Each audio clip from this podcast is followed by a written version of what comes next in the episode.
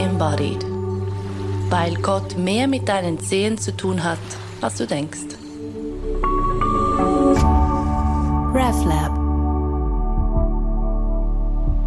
Willkommen zurück zu Holy Embodied im neuen Jahr. 2022 geht es weiter.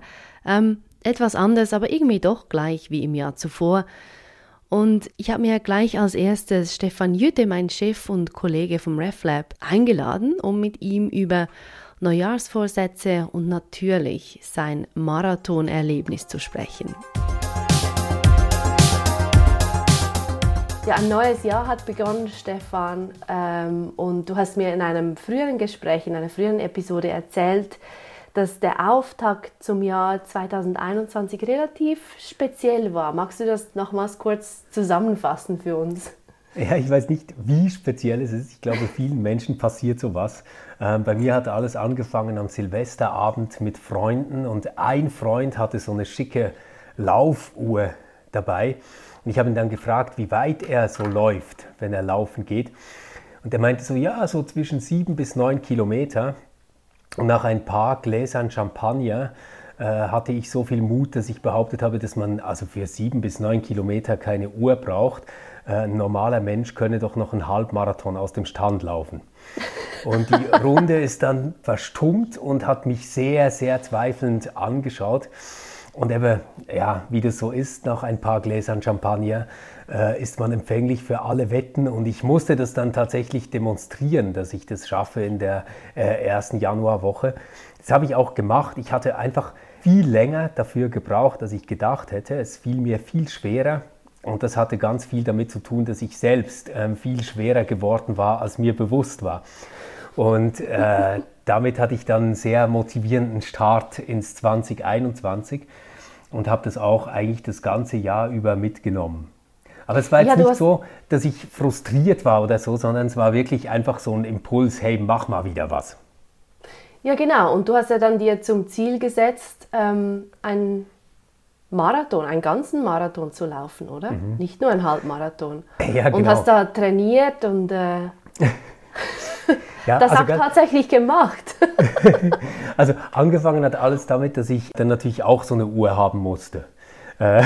ah, natürlich über, so, über die ja. Gadgets hat es dich ja, reingeholt. Ja, ah, ja, klar. Also mein erster Verdacht war natürlich, dass mein iPhone einfach die Strecke nicht richtig aufgezeichnet hat und ich deswegen so lange brauchte.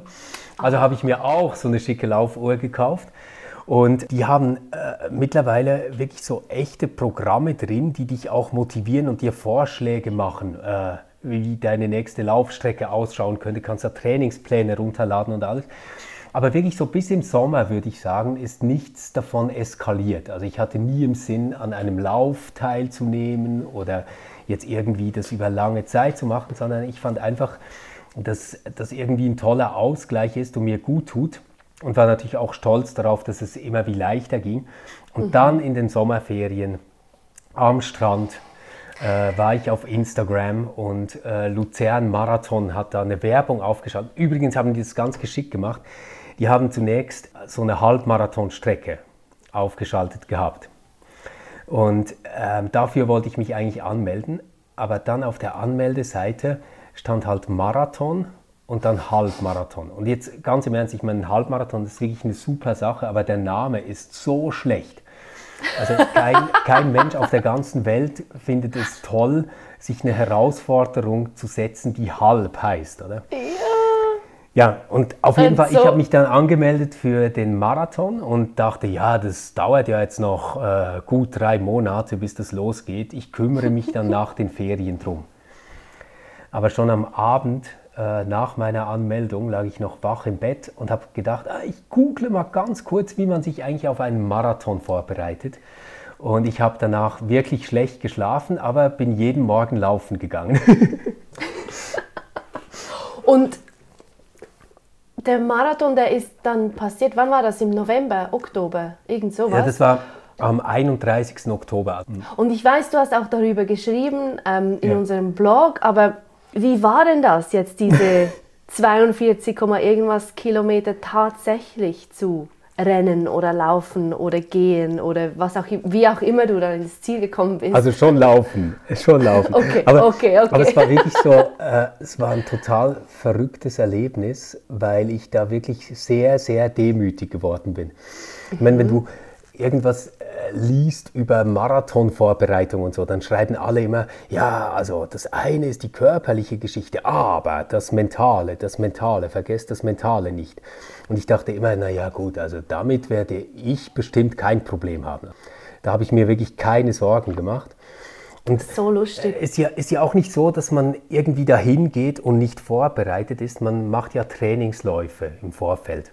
Also da bin ich mindestens zehnmal auch so um die 35 Kilometer gelaufen.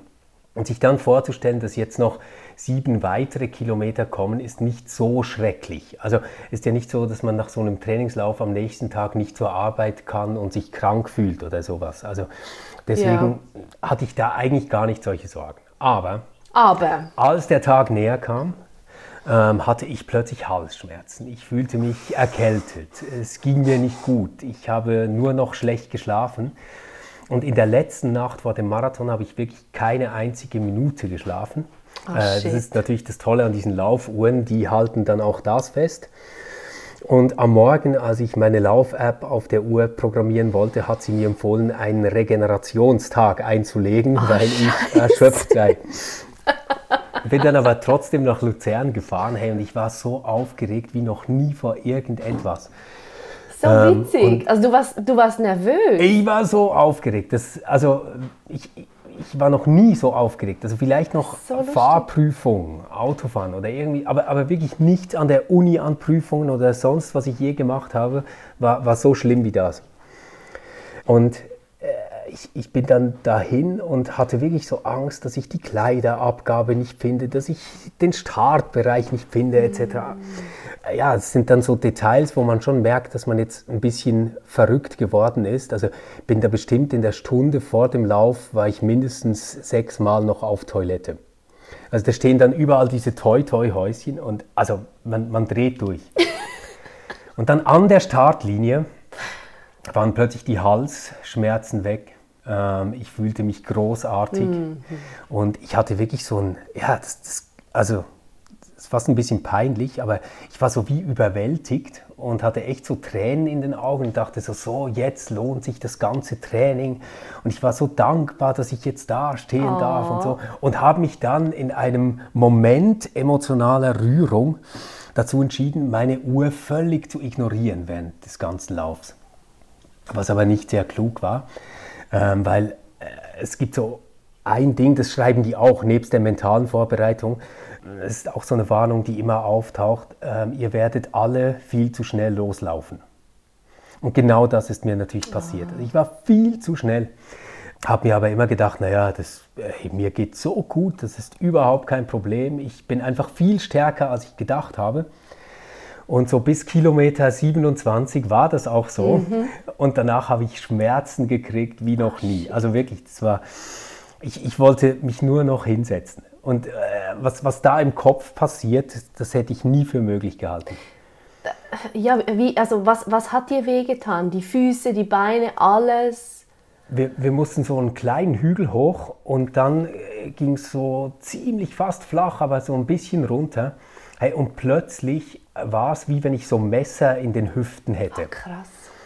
Also es, war wirklich so ein bestialischer Schmerz. Und ich habe einen Kumpel, der diesen Marathon auch schon mal gelaufen ist und ihn jetzt aus gesundheitlichen Gründen nicht wieder laufen konnte. Und im Vorfeld habe ich so gesagt, naja, also Kilometer 35 denke ich dann an dich. Und deswegen war, war mir halt wie klar, naja, also bis Kilometer 35 muss ich es irgendwie schaffen, gibt es keine Option, vorher auszusteigen. Mhm. Aber ich hätte nie gedacht, dass es so schwierig ist. Und, Und ähm, bei Kilometer 35 habe ich dann das Stadion gesehen. Also man läuft da durchs Fußballstadion. Und ich wusste einfach, dass wenn meine Familie es nach Luzern geschafft hat, dann sitzen die jetzt in diesem Stadion. Also wollte ich da auch noch vorbei. Ja. Und ja, weil ich meine, die sind ja extra gekommen, gell, und so. Ja, ja, ja. Und, aber ich, ich, hatte wirklich den fixen Plan, ich laufe noch durchs Stadion und kehre dann um und gehe nach Hause. Also, Und das ist ja etwas, das kannst du dir im Vorfeld nicht vorstellen, weil also nach dem Stadion, da hast du schon 36 Kilometer gemacht und kein Mensch gibt sechs Kilometer vor dem Ziel auf. Also das, das wäre für mich undenkbar gewesen, aber ich wollte nur noch aufgeben.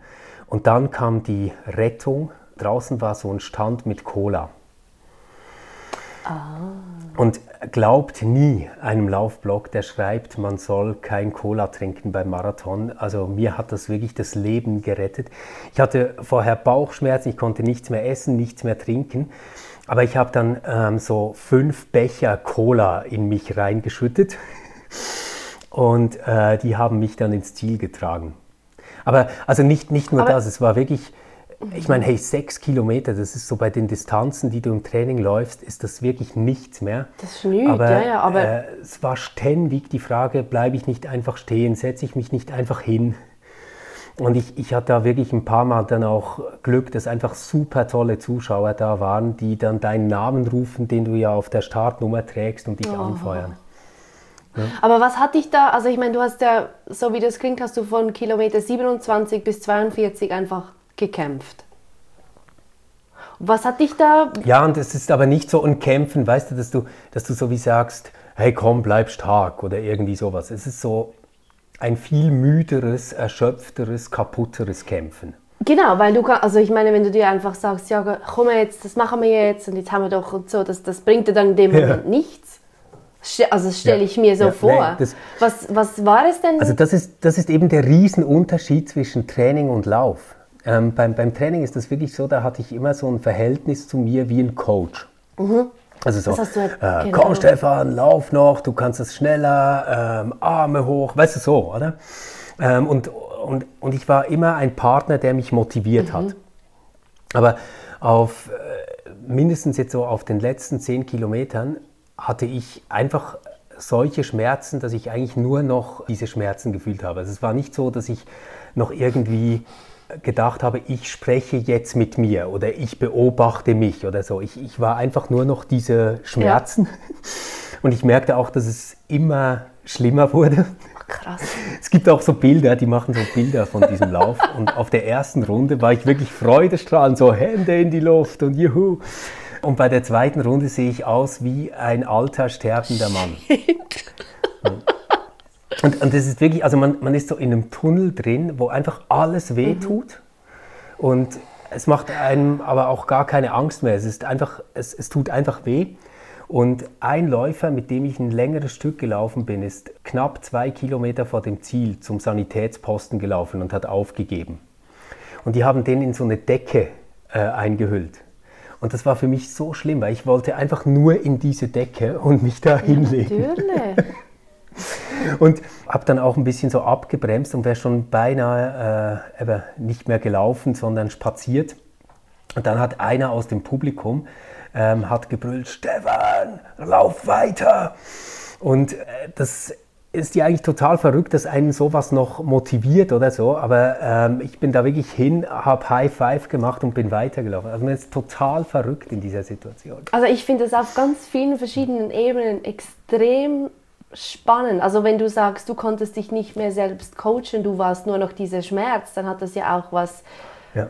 Also ich finde, für, für, für mich und für den Ansatz von, von, von Holy Embodied ist es ja eigentlich genau das, ähm, was wir immer üben, so dieses, diese Unmittelbarkeit mhm. vom, vom Jetzt hier und niemand führt dich besser ins Jetzt und hier als der Körper und ist halt ein bisschen schade, wenn es der Schmerz ist, aber... genau, das habe ich jetzt auch gerade gedacht. Aber ich kenne das von, von langen ähm, Tätowiersitzungen, da ist dann nur noch der mhm. Schmerz mhm. und nichts anderes. Und, und auf eine ganz krude Art und Weise ist das irgendwie geil. es, es stimmt, weil, es, ist, es ist mega toll auch, ja. Weil du hast dann nicht mehr diesen, den, den Kommentator oder die Kommentatoren, mhm. die du ja sonst oft oder immer hast und kommst in dieses einfache Sein rein. Und, und ich weiß, wir haben auch im, im früheren Gespräch haben wir genau darüber gesprochen, wie das, wie das ist, so aus diesem Bla bla bla im Kopf so in den Körper zu fallen. Ja. Würdest du sagen, das hat sich jetzt durch dieses Marathonerlebnis irgendwie nochmals vertieft oder irgendwie ähm, anders festgesetzt in deinem Leben? Es, es war halt ganz anders, als ich es mir vorgestellt hätte. Vorher hatte ich eher so das Bild davon, dass ich vielleicht in dieser Situation schöne Erinnerungen, tolle, motivierende Bilder abrufen ja, genau. würde. Dass ich irgendwie eben doch tatsächlich noch ein Verhältnis zu mir selbst habe. So. Mhm. Oder ähm, ganz viele Läuferinnen und Läufer erzählen auch, dass sie so ein Mantra haben, das sie ständig wiederholen. Das hatte ich wirklich nicht. Ich, ich hatte gar nicht mehr ähm, diese Ebene, wo ich das haben konnte. Das war mir nicht mehr möglich, ähm, sondern ich war in diesem Moment einerseits dieser Schmerz und das Einzige, was mir geblieben ist, ist diese, also das, das muss man vielleicht schon dazu sagen, äh, ich, ich habe da kein mentales Training oder sowas vorher gemacht, aber ähm, du denkst halt jeden Tag daran. Also beim Einschlafen denkst du daran, beim Aufwachen denkst du daran und für mich war es immer dieser Zieleinlauf, ja. ähm, an den ich gedacht habe, auf diesem Teppich. Ich hatte einfach diesen Teppich und dieses Ziel noch vor Augen, aber ich, ich habe nicht mehr gesagt, ähm, da kommst du noch hin, komm, das schaffst du oder irgend sowas, sondern es war einfach ein total fixes Bild. Und, und da bin ich quasi als Schmerz hingerannt. So. Also es klingt völlig blöd. Nein. und, und deswegen äh, sage ich so wie, es war eine extreme Erfahrung, aber es war jetzt nicht in dem Sinn eine Erkenntnis, die ich in diesem Moment habe, wo ich sagen könnte, wow, das war jetzt, da war ich ganz bei mir oder so, sondern ich, ich hatte eher fast das Gefühl, es gibt mich nicht mehr. So. Ja. ja. Aber das ist ja die Ironie, dass das Gefühl von es gibt mich nicht mehr ist viel mehr du als, als wir uns das so im normalen Alltag vorstellen. Also das, das kann wirklich sein und äh, das löst ja auch unglaubliches äh, Glück aus. Es ist, in, in diesem Zielbereich äh, sieht es ein bisschen aus wie in einem Lazarett. Also da liegen dann wirklich erwachsene Menschen am Boden, die Hilfe brauchen, um aufzustehen und stützen sich gegenseitig, um irgendwie ihre Taschen wieder abzuholen. Und ich weiß noch, als ich ähm, dort angekommen bin, habe ich eine Trinkwasserflasche gekriegt, aber die war leider leer. Und ähm, ich war kognitiv so eingeschränkt, dass ich nur traurig war, dass diese Flasche jetzt oh. leer ist, aber keinen Plan hatte, was ich jetzt tun muss, um etwas zu trinken. Weil zu dein Kopf so ausgeschaltet also ich, war. So völlig gut. ausgeschaltet, völlig ausgeschaltet. Und ich, ich weiß noch, der erste Gedanke, den ich hatte, war, ähm, niemals wieder tust du dir so etwas an. Mhm. Und ähm, als ich, also nein, eigentlich schon auf dem Weg ähm, zu meinem Gepäck, habe ich äh, gedacht, ah cool, jetzt habe ich das Handy dann gleich wieder. Dann kann ich mal nachschauen, ob man sich schon für den nächsten äh, anmelden Ach, kann. Was? Ja, und das ist etwas, ich, ich kann das wie nicht erklären. Also ich, ich möchte das nie wieder erleben, was ich dort erlebt habe, aber ich kann mir auch nicht vorstellen, das nicht mehr zu erleben. Mhm, es ist mhm, so, mhm, mhm ja. Mhm. Also ich, ich werde es auch ganz bestimmt wieder tun. Und Denkst du, es muss auf diese Art und Weise geschehen? Also du musst wieder durch diese Schmerzen durchgehen, um mhm. oder kannst du vielleicht Nein, es ist anders. Ähm, ich, ich, ich glaube, es war einfach eine gewisse Überheblichkeit von mir zu denken, dass ich als Nichtläufer mich in kurzer Zeit darauf vorbereiten kann und dann geht das schon und da, da, da. Mhm. Ähm, das war einfach, da war ich zu wenig demütig. Mhm, mhm. und ich würde auch sagen, die ersten 27 Kilometer, die waren wirklich wunderschön. Also diese ganzen Menschen zu sehen, die einfach nur da stehen, um Läuferinnen und Läufer anzufeuern, die ja überhaupt keine Spitzenresultate laufen oder sowas. Die machen das ja einfach für sich. Die haben ihre eigenen Ziele. Das ändert nichts auf der Welt für irgendwen, sondern es sind einfach Menschen, die sich ein ja, ziemlich schwieriges Ziel gesetzt haben das jetzt erreichen wollen. Und da stehen tausende Menschen, ähm, ohne dass die das ja organisieren durften wegen der Pandemie, die irgendwie Essen verteilen, die einen Getränke reichen, die einen motivieren, die Schilder gebastelt haben, die sie hochhalten. Und, und das war für mich wirklich so das Unvergessliche daran, wo ich äh, wirklich auch jetzt oft daran zurückdenke. Aber da habe ich es wirklich noch mitgekriegt, also da habe ich es noch geschnallt und da hatte ich dieses Gefühl von Dankbarkeit und Freude und Spaß Und diesen zweiten Teil, den möchte ich so nicht mehr haben, aber ich glaube, den muss man so auch nicht haben. Und das ähm, erleben Menschen, die sich seriös auf sowas vorbereiten, auch nicht. aber es ist jetzt nicht so, dass du sagst, den, diesen Zustand, den du hattest beim Einlaufen ins Ziel, dieses Ich habe keine Ahnung, ob ich da noch, ob ich überhaupt bin. Ich weiß nicht, ich bekomme eine leere Flasche und ich kann gar nicht ich kann gar nicht denken, ich bin einfach traurig, weil sie leer ist. Diesen Zustand, ist es das, was, was dich wieder dahin zieht oder ist es was anderes? Hm. Ich, ich glaube, nein, es ist nicht dieses Isolierte, sondern der ganze Kontext, der dazu gehört. Also etwas zu tun, wovor ich wirklich Angst hatte und nicht wusste, ob ich es schaffen werde oder mhm. nicht. Mhm. mhm. Dann diese Dankbarkeit und Freude und diese emotionale Aufgewühltheit, ähm, die ich am Anfang hatte. Dann wirklich dieser komplette Tiefpunkt, ähm, den ich halt so noch nie erlebt hatte. Aber dann schon auch, die Familie ist da, äh, meine Frau hat mir ein Bier organisiert ähm, und das war wirklich das, das war das beste Bier meines ganzen Lebens, als, als wir da in den Zug gestiegen sind und ich mich hingesetzt habe, habe ich wirklich gedacht, ich werde nie wieder aufstehen können. Und dann habe ich dieses Bier äh, getrunken und das war wirklich so, so eine Euphorie und ein Glück und eine Zufriedenheit und so diese Erleichterung, dass man das jetzt eine Zeit lang nicht mehr tun muss. Aber wie war, also ich glaube, das ganze Erlebnis lebt davon, dass man etwas tut, was anstrengend ist und, und was Angst macht und dann zurückkehrt äh, wieder in eine Normalität.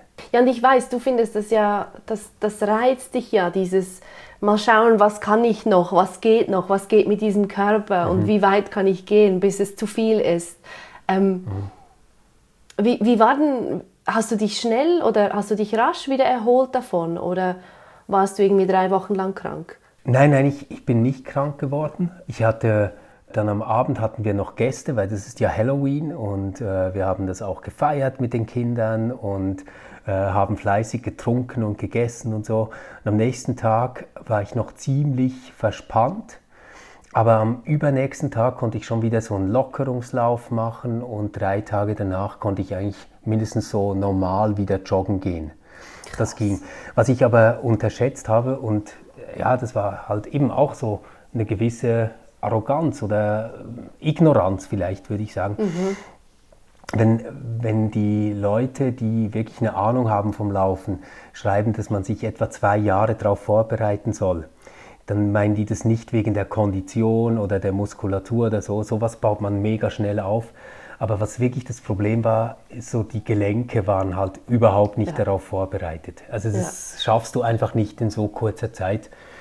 Und das glaube ich halt, ähm, da hatte ich wirklich sehr, sehr viel Glück, dass da nichts Blödes passiert ist. Also mindestens mhm. hoffe ich das und ich laufe ja auch weiter und mache das begeistert und habe auch keine Schmerzen jetzt oder sowas. Und hast du, hast du jetzt von diesem Marathon irgendwelche neuen spirituellen oder theologischen Einsichten gewonnen für dich? Hm.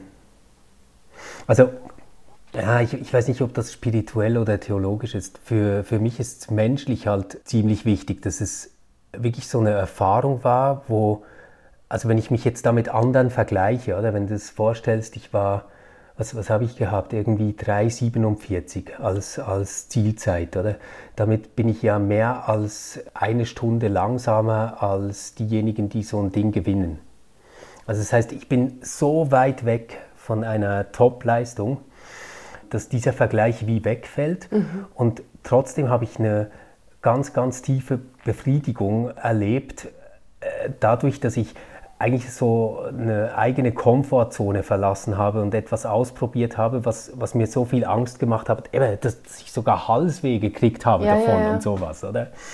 Ja. Und ähm, das ist schon so was, was ich mir jetzt auch manchmal überlege, wenn ich Trainingsläufe mache oder wenn ich ähm, über Zukunft nachdenke, dass eine tiefe Befriedigung eigentlich in dem liegt, dass ich etwas Neues äh, ausprobiere. Das ist beim Laufen ganz banal, eine Strecke, die du noch nicht gemacht hast, also nicht immer die Hausrunde.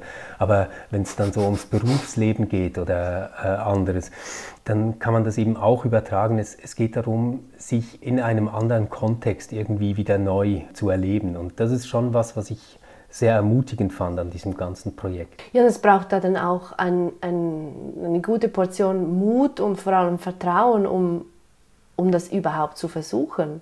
Ja. Also weißt du, wie ich meine? Im Marathon ein Vertrauen in, in deinen Körper, dass der das schafft. Mhm. Und ja, ich meine dann, wenn es um Beruf und Familie und Leben und sowieso geht, dann wahrscheinlich ein Vertrauen in, in, in das Leben oder in Gott, je nachdem, wie man das nennen will. So dass ja. ich bin getragen, auch wenn ich einfach mal irgendwas ausprobiere Aha. und ich, ich, ich muss nicht immer alles schon im Voraus wissen und planen und kontrollieren und machen. Ja. Da ist irgendwie ja, weißt, und ich, ich glaube auch, ähm, das, was so wichtig daran geworden ist für mich, ist, ich glaube, vor dem Marathon hätte ich gesagt, also wenn ich den nicht ins Ziel schaffe, dann werde ich niemals ähm, in einem Podcast darüber sprechen, weil das wäre ja dann eine Niederlage, das wäre peinlich mhm. etc. Mhm, mh. ähm, also quasi in der ganzen Vorbereitung, also bis ich es dann wirklich erlebt habe, hat eigentlich das ganze Projekt davon gelebt, dass ich es entweder schaffe oder nicht schaffe. Ja. Und ja. Äh, der Mut, sich das zuzutrauen, ist eben gar nicht nur ein Mut, sondern es ist ganz viel Nichtwissen, es ist ganz viel Ignoranz. Also wenn du alles wüsstest, was da auf dich zukommt, dann, dann würdest du es wahrscheinlich nicht tun, unter dem Druck, dass du es schaffen musst. So. Ja, genau. Und ähm, was, was mich das jetzt gelehrt hat, ist, dass es, also für mich ist es gar nicht mehr so wichtig, ähm, dass ich das ins Ziel gebracht habe, sondern viel, viel toller ist eigentlich, dass ich das versucht habe und dass ich gemerkt habe, dass ich so lange leiden kann. Also das, das, das, klingt völlig blöd, ich weiß, aber, aber das ist mir, ah, wie soll ich sagen, wenn ich jetzt, wenn ich jetzt sagen müsste, äh, worauf bin ich stolz, wenn ich an das zurückdenke, dann ist es nicht die Zeit oder dass ich irgendwie vor dem oder vor dieser im Ziel war oder irgend sowas, sondern es ist wirklich so das Gefühl, dass man mehr aushält, als man gedacht hat. Und ich glaube, diese Erfahrung kann man auch machen, wenn man am Schluss ein Ziel, das man sich am Anfang steckt, nicht erreicht. Ja. Ähm, aber man kann diese Erfahrung wahrscheinlich nur machen, wenn man etwas ausprobiert, was man noch nicht gemacht hat. So. Ja, und ich meine, das stimmt ja für den Marathon genauso wie für das Leben so oder so. Also ich meine, mhm. wenn, wenn, man, wenn man dir die Liste gibt von, das ist dein Leben, all dieser Scheiß kommt auf dich zu, dann würdest du vielleicht sagen, na, lieber nicht. Ich warte genau. auf das nächste genau. oder whatever. Genau. Aber wenn du, ja, ja dann, dann passiert es halt und du hast keine Ahnung und Dinge geschehen und du probierst mal und du fällst hin und du stehst mhm. wieder auf oder nicht. Oder es ist so dieses, dieses und ich meine, das ist ja dann schon zutiefst spirituell, metaphysisch, I don't know, dieses Einlassen auf diesen Ort, wo du einfach keine Ahnung hast, wo du nichts ja. weißt, das Unbekannte, das, das, das ist es. Das, das ist es. Das, das, ist ganz interessant, dass du das ansprichst, oder? weil das ist, bei Kant gibt es dieses äh, Mind Game. Ähm, da sagt er, äh, betagte Menschen, die vor ihrem Tod stehen, und Kant ist ja selbst ziemlich alt geworden, die würden, wenn sie die Option hätten, genau dieses Leben nochmal zu leben, das nicht wählen. Die äh, würden lieber den Tod nehmen. Wirklich? Und ja, und ich glaube, dass das so gesehen zwar stimmt, aber ein mega Denkfehler drin ja. ist, weil die würden ja dieses Leben nur dann nochmal so erleben können, wenn sie nicht schon wüssten, dass sie dieses Leben Ganz erleben. Genau. Und ich, ich glaube, so die ganze Lebendigkeit steckt immer in diesem Bereich drin, wo wir etwas irgendwie noch können. Also wir, wir sind nicht heillos überfordert, aber wir machen etwas, von dem wir noch nicht wissen, dass es uns gelingt, von dem wir noch nicht sicher sind, wie es ausgeht. So. Und, und ich glaube, in, in diesen Konstellationen, da, da steckt halt mega viel drin, was so echtes Leben und Erleben ist. Und die, die Frage ist dann, in welcher Haltung man sowas begleitet. Also eben, du kannst den, den Marathon auch laufen und die ganze Zeit auf deine Uhr schauen und irgendeine Pace einhalten und ein Schrittziel einhalten und ähm, dein, dein Wasserhaushalt kontrollieren etc. Und dann wirst du wahrscheinlich nicht sehr viel erleben, außer dass deine Uhr toll Mhm. ist. Aber wenn du es tust in einer Ungewissheit und in dieser Ungewissheit dann plötzlich Gefühle wie eine tiefe Dankbarkeit oder Freude oder, ähm, wie, wie soll ich dem sagen, eine Lust auch äh, etwas zu ertragen, was, was vielleicht schmerzt oder so, äh, erlebst, dann, dann finde ich, ist das pure Lebendigkeit. Oder? Und es, es liegt, glaube ich, gar nicht so sehr am Event, sondern es liegt daran, dass man sich öffnet, um etwas Neues zu erleben, von dem man wirklich noch nicht weiß, ob es gut ausgeht. Voll. Und ich würde behaupten, das gilt sogar auch für die heillose Überforderung.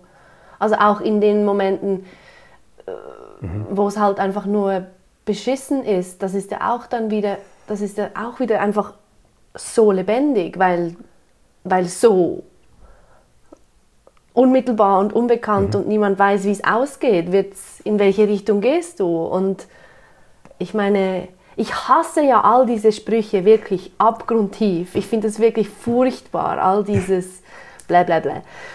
Aber es Ja. stimmt halt irgendwie schon. Ich meine, das ist eine Riesenchance drin, wenn du dich auf diese Momente einlässt. Eine Riesenchance für echte Krea Kreativität, für echte neue, neue Dinge, die da wachsen können. Und das finde ich... Äh, Ja, voll. Also ich, ich glaube, bei unserer letzten Podcast-Aufnahme haben wir schon mal über diesen Murakami-Spruch äh, gesprochen, oder? Dass ähm, Schmerz unvermeidlich ist, aber Leiden nur eine Option Ja, genau. ähm, ist. Und ich glaube, das hat ganz viel zu tun mit dieser Überforderung. Also wir, wir werden immer wieder in Situationen sein, wo Dinge geschehen, die uns heillos überfordern. Dinge, die wehtun und unangenehm sind, die sind unvermeidlich. Aber ich glaube, dass wir immer wieder, äh, und das wäre jetzt das, was ich Gnade nennen würde, dann Absolut, ja. theologischerseits, also weil du vorher gefragt hast, immer wieder ähm, auch die Gelegenheit finden, neben dem Ganzen, was, was mühsam bleibt und schrecklich ist, uns dafür zu entscheiden, uns hinzugeben ja. ähm, dieser Situation. Also quasi aufzuhören, mit sich selbst in einem ringenden Verhältnis zu stehen, wo, wo ich quasi zunächst mal mit mir selber ringe und mich frage, bin ich gut genug, kann ich das, warum bin ich nicht vorbereitet auf das, was jetzt kommt, etc. pp. Und dann noch diesen ganzen Kampf mit der bösen Welt äh, auszutragen, dass alle so gemein sind und alles so schrecklich ist und die Bedingungen wirklich nicht ideal sind. Und ich glaube, wo, wo es gelingt, diese beiden Dialoge, also den zwischen der Welt und mir und der innerhalb meiner selbst, äh, zu unterbrechen und das wirklich zu erleben einfach. Genau. Vielleicht ohne, dass man Worte hat dafür, da kann sowas wie Glück passieren. Und äh, ist mir natürlich genau gleich wie, wie bei dir. Ich hasse solche Sprüche, dass es Schmerz nicht gibt und sowas. Natürlich gibt es Schmerz. Und es gibt ganz viel Schmerz, der nicht sein muss. Und das ist, das ist alles klar. Aber auf einer eigenen individuellen Ebene ähm, würde ich schon sagen, es ist wahr, dass es immer wieder passieren kann, dass ich mich einer Situation hingeben kann, ohne dass ich sie kontrolliere und dadurch eigentlich viel tiefer etwas erleben kann. Ja. Ja, absolut. Und, dann, und wenn du dich hingibst, egal ob die Situation oder die externen Umstände irgendwie schmerzhaft sind oder nicht, kann es wie dieses und es ist gut und ich bin irgendwie aufgehoben geschehen. So diese, diese Gleichzeitigkeit, die der, der Kopf, der Geist, der, der kann das nicht denken, der versteht das auch überhaupt nicht, aber du kannst es erleben, dass es gleichzeitig total beschissen und richtig gut sein kann. Und Genau. ich finde, Und für diese Momente, für diese Momente lebe ich. Also warum sonst? Ja, voll. Und ich, ich, glaube nur, es ist noch wichtig, ja, vielleicht doch noch einen Unterschied zu machen. Also wenn du dich für einen Marathon anmeldest, dann hast du das selbst gewählt. ja, klar. Und du selbst kannst jederzeit aussteigen. Das macht es manchmal ein bisschen schwieriger, dass man nicht aussteigt und quasi weitermacht, weil man könnte ja, das stimmt. Aber trotzdem ist keine Tragik in all dem drin. Also dieser Schmerz hat keine Tragik. Das stimmt, ja. Ähm, Menschen, die irgendwie äh, unter ungerechten Zuständen leiden, die gefoltert werden oder was auch immer, die haben ja nicht mal diese Wahl. Und da würde ich schon sagen, das ist nochmal was ganz, ganz anderes, ähm, was ich so nicht kenne ja. und, und froh bin, äh, dass ich das bis jetzt nicht erleben musste. Ich glaube, dass der eigene Sterbensprozess vielleicht in diese Richtung geht, mhm, mh. weil, weil, da auch etwas Unaufhaltsames passiert, was man nicht mehr steuert, nicht mehr kontrolliert und was einfach viel, viel stärker ist und dem man sich hingeben kann oder gegen das man sich sträuben wird. Und ich, ich glaube zum Beispiel, diese Angst vor diesem kompletten Kontrollverlust ähm, führt auch dazu, dass viele Menschen sich da absichern wollen. Ähm, und ich, ich kritisiere das jetzt gar nicht moralisch oder so, aber ich glaube, ein Teil ähm, dieser ganzen Exit-Mitgliedschaften, die nie eingelöst werden. Also es werden ja ganz, ganz viele Menschen, die Mitglied sind, nehmen das ja nie in Anspruch. Ist quasi wie die Versicherung, ich könnte es aber noch steuern, wenn ich möchte. Und äh, tatsächlich passiert, also ist, jeder hat es bis jetzt geschafft zu sterben, oder? Und das finde ich irgendwie so was ähm, total Beruhigendes. Weil ich, ich glaube so, dass dass dieser allerextremste Moment, der ist noch jedem Menschen gelungen. Mir zu denken, dass das auch mir gelingen wird, relativiert dann ähm, ziemlich viel von dem, was an Herausforderungen oder, ähm, ja, du hast gesagt, äh, Trouble, das man nicht kontrollieren kann oder so, mhm. ähm, passiert, oder? Ja, ja, ich meine, dass, dass dieses, ich, ich, ich laufe einen Marathon ich schaue immer auf die Uhr und kontrolliere, wie viele Schritte, wie viel Wasser, bla bla bla, das selb, sogenannte selbstbestimmte Sterben, das sowieso all dieses dieses Planen und Vorbereiten und die Pensionskasse und frage mich nicht, all das, mhm. das ist ja alles Ausdruck mhm. von einer, also es ist alles Illusion. Kontrolle ist Illusion. Ja. Wir haben, wir als separate ja. kleine Egos, wir haben sowieso nichts im Griff. Also es ist völlig vermessen. Es ist völlig ja. gestört. Und ich finde, wir hier in unserer unglaublich privilegierten Situation, egal wie du dir, wie du das übst, dass du aus diesem, diesem, aus dieser Illusion rauskommst und checkst, aha, da ist das Leben selbst ist am Werk und ich bin irgendwie ein Ausdruck davon ich persönlich finde, das ist fast unsere Verantwortung. Und sei das, ob du das in einem Marathon übst, in einer vergleichsweise netten Versuchsanlage oder irgendwie anders. Ja. Also. Ich, ich denke mir manchmal, dass Menschen, die mit Tieren zusammenleben, ähm, davon vielleicht sehr viel Ahnung haben. Ich, ich bin nicht ganz sicher, ob das stimmt, aber letztes Jahr ist der Hund meiner Eltern gestorben. Der war hochbetagt. Mhm. Ähm, oh. Also war wirklich ein sehr, sehr alter Hund. Knapp 18-jährig ist äh, sie geworden. Wow. Und die hat am Schluss, war sie blind. Ich weiß auch nicht, ob die wirklich noch was riechen konnte oder so. Ähm, und ab und zu ist sie einfach zusammengeklappt, weil die Beine nicht mehr gehalten haben. Aber wenn man diese Sterben sieht, dann erkennt man, dass dieses Tier kein Drama äh, daraus macht. Und das hat wie eine eigene Würde. Also ja, es genau. passiert. Genau. Ähm, und ich glaube nicht, dass, also ich glaube, diese Gelassenheit oder diese Würde, die da zum Ausdruck kommt, ist nicht das Resultat dessen, dass Hunde einfach zu dumm sind, um zu merken, dass es jetzt zu Ende geht, sondern ich glaube, dass die nicht in diesem inneren Zwiespalt leben, ähm, immer noch mit sich selbst in einer Diskussion zu stehen sondern das Ding kommt jetzt, es ist unvermeidlich und sie geben sich dem hin. Also die hat sich ja nicht aufgegeben, diese Hündin. Die, die hat ja nicht einfach gesagt, ja, dann lasse ich es jetzt mal und fress nicht mehr und sterbe, sondern die hat einfach das gemacht, was möglich bleibt, mhm. Zu, mhm. zu jedem Zeitpunkt. Mhm und ähm, das gesucht, was ihr gut tut, also den warmen Boden, die Gemeinschaft mit Leuten, die sie irgendwie noch wiedererkennt, etc. Mhm. Und das, das glaube ich, ähm, wäre vielleicht so ein Bild, das eine Chance sein könnte für uns Menschen, wenn es äh, ums Sterben oder um so extreme Situationen geht, da vielleicht eine Portion Inspiration äh, in der Tierwelt abzuholen. Ja, das ist ja auch das unmittelbare Sein, das durch Tiere und manchmal Kinder so durchscheint. Mhm. Mhm. Weil das, der, dieser konstante Dialog mit dir selbst, wie du das nennst, ist furchtbar anstrengend. Ich finde das so anstrengend. Genau. Ja. Das ist gar nicht erstrebenswert für mich. ja, aber wir, wir, wir machen das ja ständig. Und ich, ich, ich glaube tatsächlich, dass so dieser Sterbeprozess vielleicht für viele Menschen und vielleicht dann auch mal für mich ähm, total seltsam sein kann, weil, weil man das so eintrainiert hat. Ja. Ähm, 20 Jahre, 40 Jahre, 80 Jahre, dass, dass man ständig mit sich irgendetwas aushandelt, dass, dass man immer neben sich steht und zu sich spricht quasi. Ähm, dass, dass ich mir vorstellen kann, dass das ganz, ganz schwer wird, da loszulassen. Ja.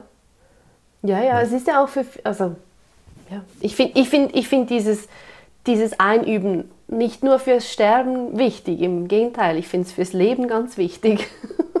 ja, voll. Ja, also gerade aber- auch wenn es um Beziehungen geht, oder? Weil sonst bist, bist du ja immer irgendwie da noch, du bist zwar da, aber du bist auch da und vielleicht bist du noch irgendwo da und das ist einfach, es ist viel zu viel, es ist viel zu komplex, weil die Realität ist viel einfacher Ja. oder viel simpler. Ja. Anyway, ähm, Ja, ich, ich, ich glaube sogar, dass, dass manchmal in Paarbeziehungen genau das so schwierig ist, oder? Dass ähm, sie eigentlich nicht zu zweit sind, die sich gegenüberstehen, sondern zu ganz viert. genau. Oder noch viel mehr. Und die beiden Egos verhandeln etwas untereinander, ähm, was keiner von den anderen beiden versteht, Ganz oder? genau, ja, genau, genau. So, und jetzt für dieses neue Jahr. Neues Jahr, neues Du. Ja. Was ist dein Vorsatz jetzt? Hast du einen neuen gefunden oder machst du weiter? Ah, ich bin so ein bisschen am Hadern. Ich bin einfach ein schlechter Schwimmer. Ähm, sonst wäre es Triathlon geworden. Äh, nein, aber ernsthaft, ähm, für, für mich ist schon so, ich, ich möchte dieses Jahr noch einen Marathon laufen, aber ich möchte ihn wirklich vom Anfang bis zum Schluss genießen können. Und ich weiß gar nicht, ob das geht. Es gibt Menschen, die sagen, das geht nicht. Es gibt andere, die erzählen, dass sie das erlebt haben. Aber ich möchte, wie soll ich sagen, besser vorbereitet und mit einem klareren Kopf und offener und angstfreier ähm, diese tolle Erfahrung nochmal machen. Und sonst äh, lasse ich es einfach auf mich zukommen. Ich habe keine großen Ambitionen, was Beruf oder Familie oder sowas angeht, weil ich irgendwie gemerkt habe, dass das alles so nicht planbar ist. Also plötzlich ändert sich was beim Job und alles brennt oder bei der Familie kann, kann auch sowas passieren und, und du weißt es halt nicht. Also da, da möchte ich einfach offen sein und reagieren auf das, was kommt. Und deswegen ist das natürlich mit dem Laufen so schön. Da hast du einen Trainingsplan, du weißt, dass du dich dran halten kannst, dein Alltag ist strukturiert, dein Leben hat einen Plan. Ähm, so ein sicheres Standbein äh, gönne ich mir, auch im Wenigstens 2022. etwas. Genau, genau. Sehr schön, sehr schön. Meine, mein Neujahrsvorsatz ist, äh, ich möchte gerne einen Klimmzug schaffen. Einen Klimmzug schaffen? ja. Cool. Und, und hast du schon Ich entschieden, musst du ihn, musst du ihn ähm, mit der Armhaltung gegen innen oder gegen außen machen? Ich versuche alles, alle Armhaltungen, Krass. alle Handstellungen. Wow. Aber ähm, ich bin noch nicht so weit. Aber ich finde, es ist so ein pragmatisches, konkretes, ganz unmetaphysisches Ziel. Passt Finde ich toll. 20. Und hast du schon eine Klimmzugstange zu Hause? Ja, ja, ja, ja. Okay, also die ist Ich jetzt habe so mich im Türrahmen. schon, genau, ich habe mich auch schon intensiv damit befasst, wie trainiere ich das am besten. Ja. Die sagen alle, du musst dich einfach da hochwerfen und dann langsam runterlassen. Da fallen aber leider meine Bizepse ab. so, mal schauen, ob ich das dann schaffe. So, so mit diesen Gummibändern habe ich es geschafft. Da war es. Mit Was den? Thera Ja, also was? es sind aber ein bisschen dickere Terrabänder. Die, Mhm. die legst du so über die Stange und dann darfst du mit dem Fuß einhängen und dann ist Ah. das Gewicht etwas reduzierter. Ja, vielleicht versuche ich es so mal. Aber also ich bin da, ich bin genauso wie du äh, am 1. Januar letztes Jahr, du hast, ja, du hast mir erzählt, du hast das Bild gesehen von dir, wie du da rennst und wie das Ja. alles leicht geht. Genauso sehe ich sehe mich diese Klimmzüge machen. Super. Und irgendwann Super. wird das schon passieren, aber keine Ahnung wie und wann. Aber das ist so, das wird wirklich passieren, weil du hast das jetzt im Kopf und du siehst es und dann geht es gar nicht anders. Dann passiert Irgendwann, ja. Glaube ich auch. das ist ja. lustig. Ja, man, ich, ich habe auch so diese Tendenz, glaube ich, wie du, meinen Körper komplett zu überschätzen und auch mich selbst manchmal völlig zu überschätzen und so ja. zu finden, ja, eh kann ich das. Ja. Und dann zu merken, ah, nein, nicht unbedingt. ja, aber so, so verpasst du wenigstens nicht. Es wäre viel schlimmer, wenn du deinen Körper unterschätzen würdest. Ja, eben, aber das ist halt dann das. Dann manchmal renne ich da schon in, in Dinge oder Situationen hinein, in denen ich einfach meine Grenzen nicht respektiere und dann bezahle ich dafür. Es ist nicht mhm. weiter schlimm, es ist einfach unangenehm. Und ich habe eine ganz starke, ähm, wie sagt man, Agenda, ganz starke, ja, ja ähm, dass es mir wohl ist, mhm. Mhm. Dass, dass es bequem ist. Und wenn es okay. nicht so ist, dann finde ich es ganz furchtbar. Also dann wünsche ja. ich dir auf jeden Fall, dass dir viel wohl ist ja, und dass die Klimmzugstange dich aber immer wieder anlächelt ähm, und einlädt. Ja, das wird bestimmt passieren. Und ich bin gespannt, ähm, wie es mit dir und dem Marathon weitergeht. Ja.